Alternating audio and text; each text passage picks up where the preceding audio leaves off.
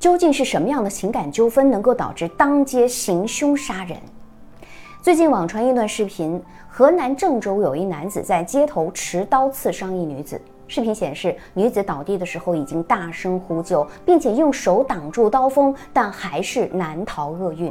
男子刺数刀之后，将刀刺向了自己，也倒地不起。根据警方通报，此案系情感纠纷所致，致一人死亡，一人受伤。网友们纷纷呼吁。这就是故意杀人啊！说什么情感纠纷？不知道是不是最近天气越来越热的缘故啊？小泽感觉最近的恶性事件真的是一起比一起严重。车轮碾压妻子致死的事件还没过几天，这又出了个当街刺死。我们究竟该如何保护婚姻中的女性呢？如果这类事件不是临时起意，那就是在发生案件之前就有迹可循。比如男方性格暴躁，曾经发生过家暴事件，最终导致悲剧的发生。婚姻本是源于爱情，两人牵手原本也是想共度此生的。倘若真的过不下去，请你们离婚就好，何必闹到丢了性命或者给自己带来牢狱之灾呢？这里就要提到饱受诟病的离婚冷静期。有人说。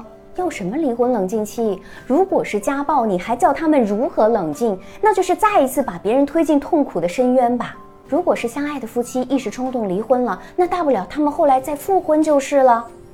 但是很多能够走到离婚这一步的，都真的是过不下去或者无法再忍了。为什么还要给他们增加一道心理的负担呢？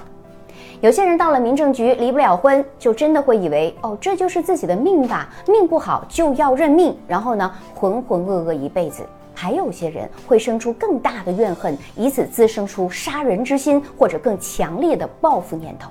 那么，请问离婚冷静期究竟冷静了个什么呢？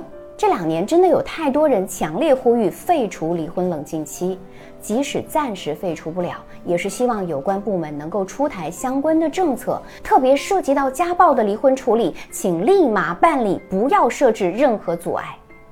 家暴这件事儿真的是需要全社会都高度重视起来，如果有必要，可以将家暴纳入征信系统，家暴报警记录入民政系统。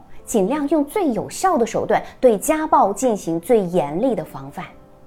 我们每个人都是社会的亲历者，千万不要以为啊这些事情它只在网络上发生。所以，当恶性事件发生的时候，我们第一个要考虑的就是该如何更好的维护自己的相关利益呢？保护自己以及家人的人身安全。